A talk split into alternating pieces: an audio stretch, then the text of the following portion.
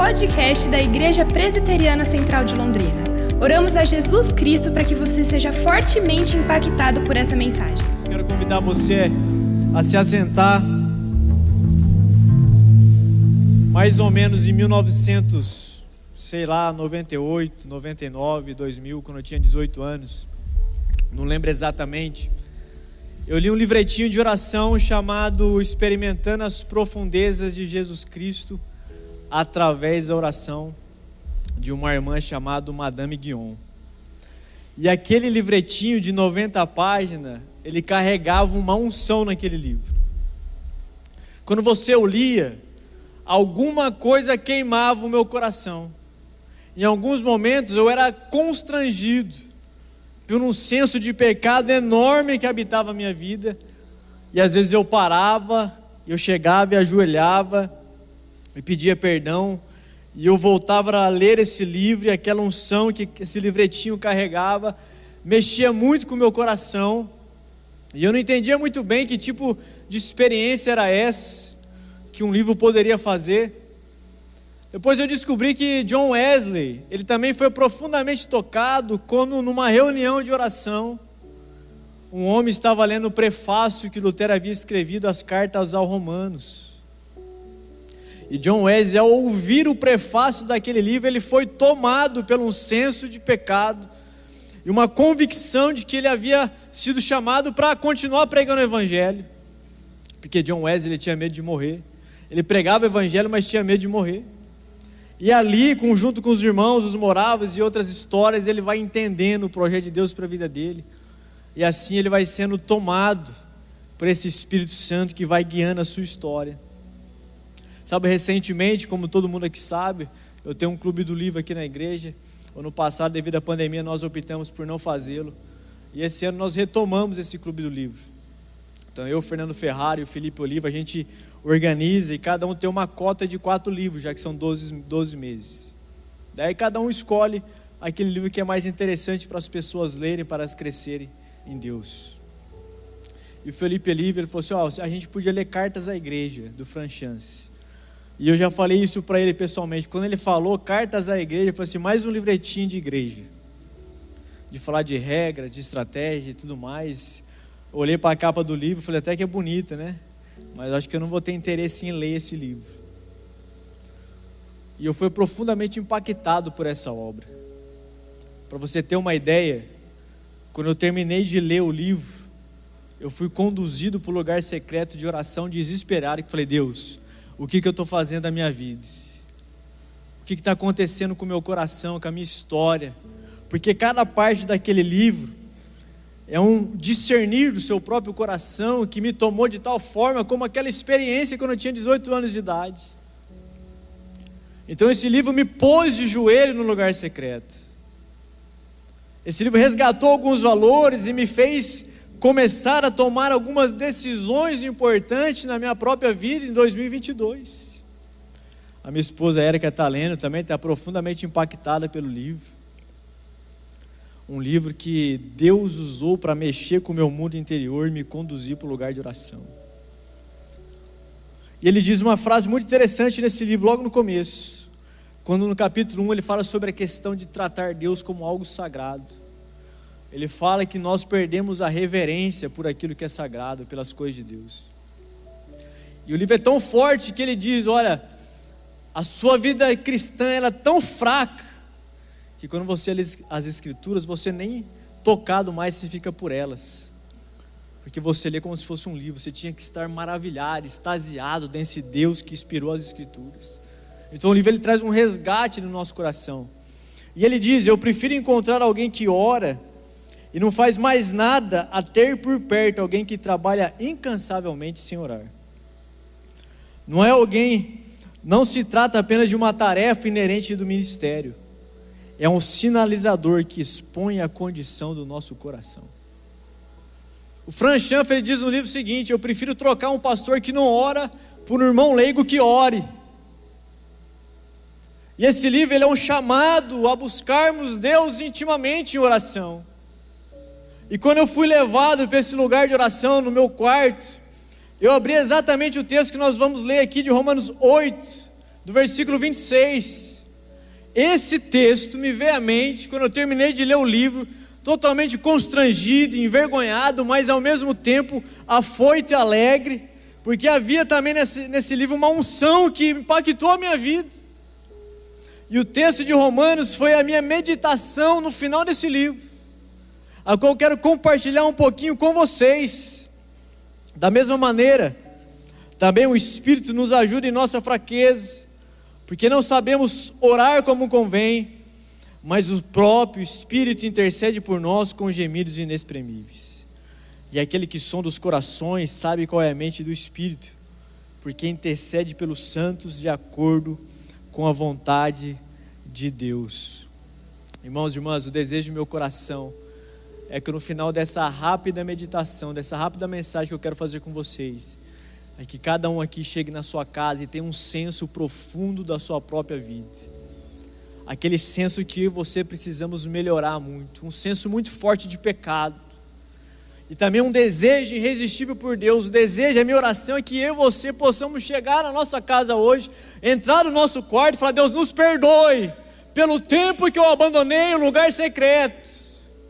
Me perdoe pelo tempo de oração, onde a prática do pecado, a procrastinação, ela se toma, se torna mais forte na minha vida do que estar contigo. A minha oração é que no final desse culto, terça-feira e quinta, seis horas da manhã, haja aqui na Alvorada no altar a mesma quantidade de pessoas que está sentada aqui hoje. Porque esse livro me lembrou de algo evidente que a gente vai esquecendo com o tempo que estar com Jesus no lugar secreto e na oração comunitária é a coisa mais importante que eu e você devemos vivenciar. Quantas e quantas vezes e oportunidade Reverendo Osni deixou como legado para cada um de nós essa sede pela vida de oração, as alvoradas, a torre de oração, as orações que nós fazemos em todo o culto. Mas por causa do ritmo da nossa vida, a gente perde essa perspectiva de estar com Jesus. E Deus usa um irmão, usa um livro, usa tudo para nos trazer de volta aquilo que realmente é importante. A primeira consideração que eu quero destacar nesse texto está lá no versículo 26. Da mesma maneira, também o Espírito nos ajuda em nossa fraqueza. De uma maneira metafórica, eu dei, o, eu dei o título como a torcida do Espírito Santo por você. A ideia do grego aqui de ajudar é de um alto interesse em auxiliar alguém numa tarefa conjunta.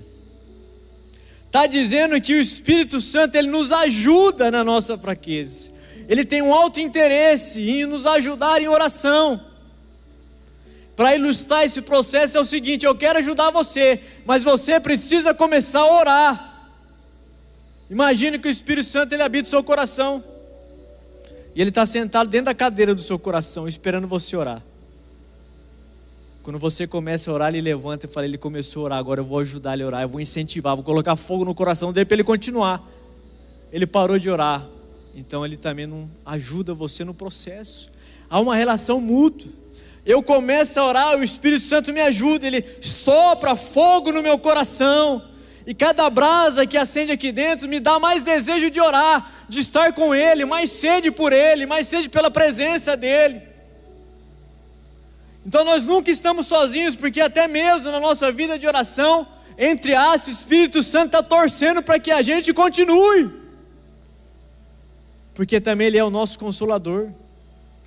A Bíblia diz que eu e você podemos entristecer o Espírito Santo com a prática do nosso pecado. Cada vez que eu peco, eu entristeço o Espírito Santo. Cada vez que eu erro, eu entristeço Ele. O Deus Todo-Poderoso que habita em mim chora dentro da minha alma. Cada vez que eu tomo uma decisão errada de maneira premeditada, eu entristeço o Espírito Santo. A Bíblia diz que ele não sai de nós, porque ele é o nosso penhor, mas nós podemos abafar o fulgor do Espírito na nossa vida. E eu abaixo, e eu faço com que esse fulgor diminua todas as vezes que eu abandono o lugar secreto de oração e opto deliberadamente por uma vida de pecado, uma vida que não tem a ver com santidade, uma vida que se perdeu a perspectiva do lugar secreto de oração. Irmãos e irmãs, existe um Deus que habita o nosso coração, que chora a nossa dor quando nós erramos. Você tem ideia do que isso é? da intensidade de fazer com que o Deus poderoso que habita em nós chore por causa da nossa vida medíocre muitas vezes, por pecado que nós carregamos no nosso coração, pela transferência de culpa para as outras pessoas, por colocar a culpa em terceiros e tudo mais. Ele chora por causa de mim e de você quando a gente deixa esse lugar de oração e vive como pagãos frequentando a igreja. O fulgor do Espírito, ele pode ser abafado no meu seu coração. Ele pode estar lá, mas ele pode não estar agindo, embora ele haja de maneira graciosa em mim e você. Ele está dizendo que ele intercede para tirar o nosso fardo, a nossa fraqueza. O capítulo 8 está dizendo que até a natureza geme aguardando redenção, porque nem o mundo criado por Deus aguenta mais esse mundo. Irmãos, a vida que você vivemos é uma vida suportável. É uma vida suportável. Existe coisas ruins que acontecem contra nós. Pessoas nos decepcionam, nós decepcionamos pessoas. A crise vem, a pandemia vem, alguém morre o nosso coração também geme aguardando redenção, assim como a natureza, e o Espírito Santo está dizendo: por mais que você gema por causa do sofrimento, eu sou como esse Deus poderoso carregando você no colo para sustentar a sua vida. Porque a ideia de fraqueza aqui é de alguém que não tem força e nem vigor, e nem vontade de tomar uma decisão. Você conhece pessoas que estão em depressão? Elas não conseguem tomar uma decisão na vida o Martin Lloyd Jones tem um livrinho chamado Depressão Espiritual. As pessoas com depressão espiritual não conseguem tomar decisões espirituais, eles vegetam espiritualmente. Eles não desejam o Evangelho, eles não desejam Deus, eles não desejam nada, porque essa fraqueza é que tira o vigor do nosso coração, a nossa força, a nossa vontade, ela só pode ser resolvida quando o Espírito Santo nos incendiar novamente. Mas eu e você precisamos entender isso. A prioridade da nossa vida de oração, porque o Espírito Santo quer nos ajudar a orar, quer nos ajudar espiritualmente, quer ajudar cada área da nossa vida. Ele quer fazer isso. Mas eu e você não podemos deixar o lugar secreto de oração, a gente precisa voltar para Ele. Você não pode perder a perspectiva de orar em comunidade, seis e meia da manhã aqui, terça e quinta-feira. Nós não podemos perder isso, irmãos. Não existe mais desculpa para nada nessa vida. Você tem que ser grato. Eu também, a gente passou pela Covid. Muita gente que passou pela Covid que eu achei que ia mudar ficou pior. Só reclama de tudo. Reclama de todo mundo. Você nem gosta de ficar perto de uma pessoa dessa. Só reclama, reclama, tudo está mal. Irmão, a gente venceu dois anos de pandemia, a gente está aqui. Terça e quinta aqui, alvorada lotado, tinha que estar tá lotado de gente. Para celebrar esse Deus que nos sustenta. A seu quarto de oração tinha que ser um lugar onde a chama do Espírito Santo acende lá dentro. A gente precisa repensar um pouco as nossas prioridades e deixar da nossa vida algumas coisas que é a nossa segunda verdade. Começar a valorizar a morte de Jesus naquela cruz. Nós não podemos, não podemos mensurar e imaginar o que é a morte de Jesus Cristo naquela cruz, a dor do, que ele suportou por cada um de nós.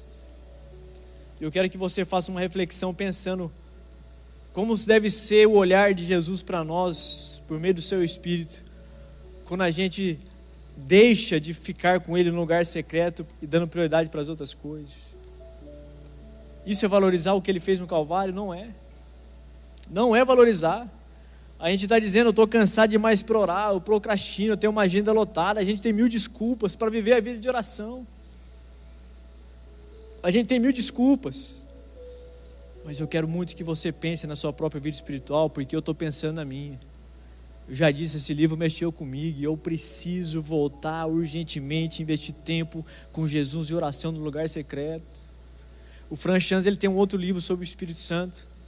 E ele diz uma frase que é o seguinte: Se o Espírito Santo saísse de algumas igrejas, elas nem perceberiam que eles não estavam mais com ele.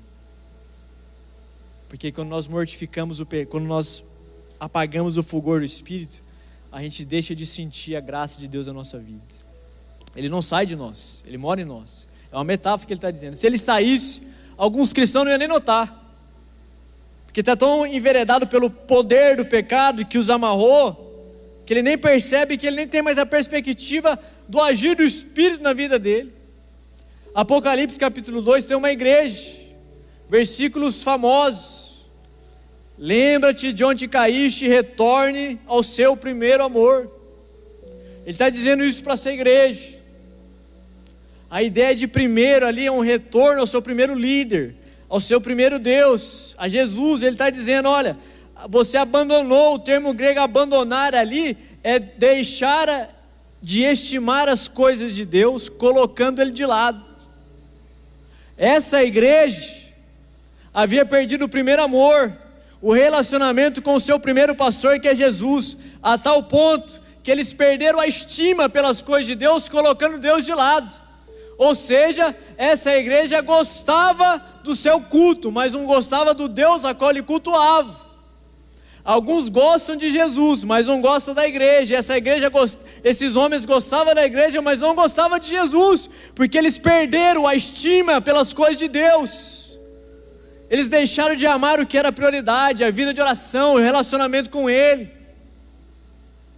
Então é possível que a gente pode continuar cultuando a Deus e não tendo mais estima pelas suas coisas, não tendo mais prazer por aquilo que ele disse que eu e você deveríamos ter. A gente lê a Bíblia, ela não impacta, ela não transforma mais a nossa vida. A gente ouve o sermão e continua pecando, continua na prática do pecado, sexuais, tudo que imaginar, a gente não muda. Por que, que a gente não muda?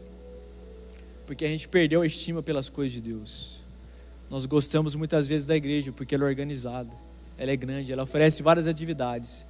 Mas lá no fundo do nosso coração a gente não estima mais as coisas de Deus porque se nós estimássemos as coisas de Deus, nós estaríamos envolvidos com Ele.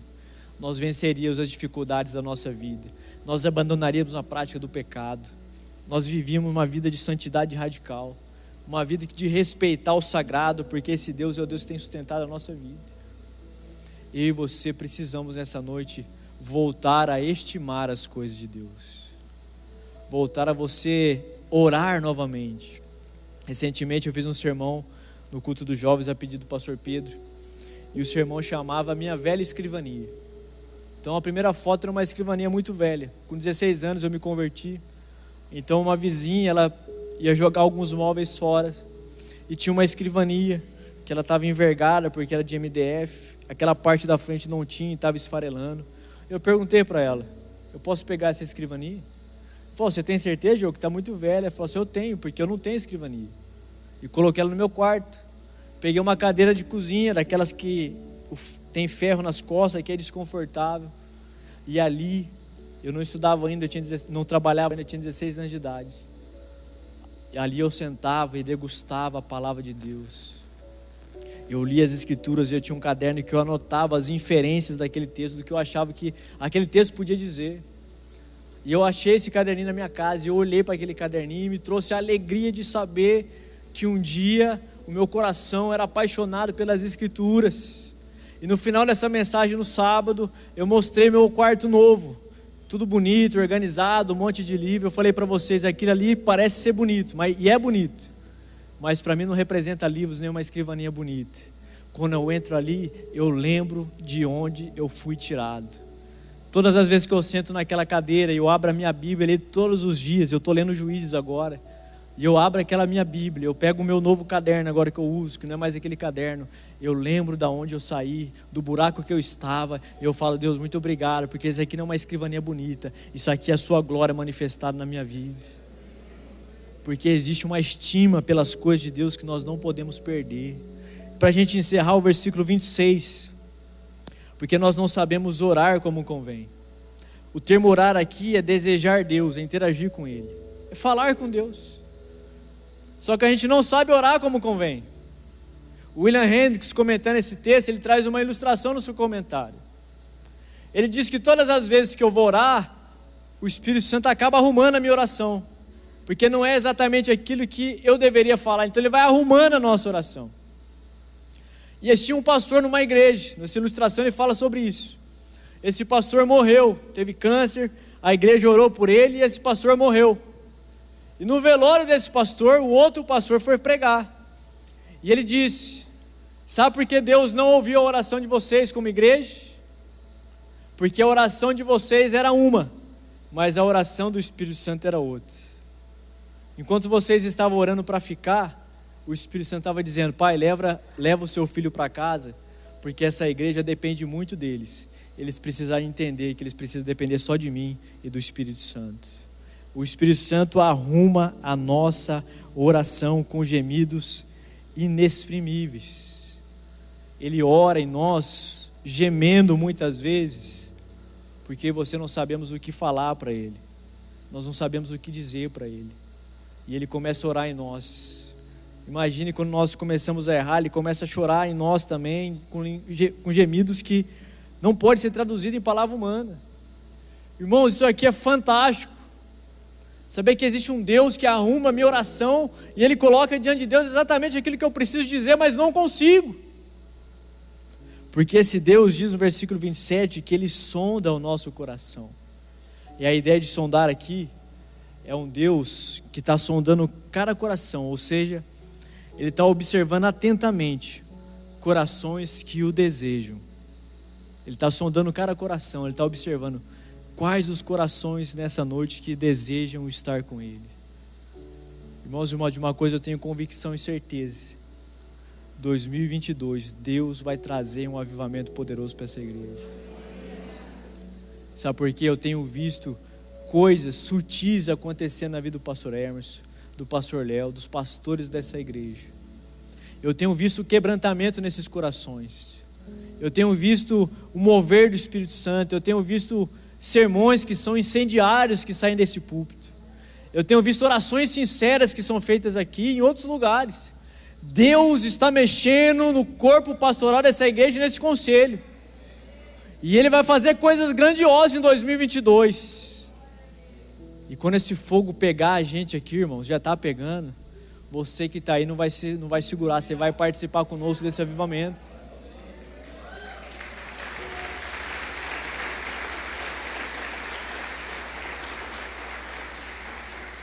Queridos, nós não sabemos como orar, o Espírito Santo sabe.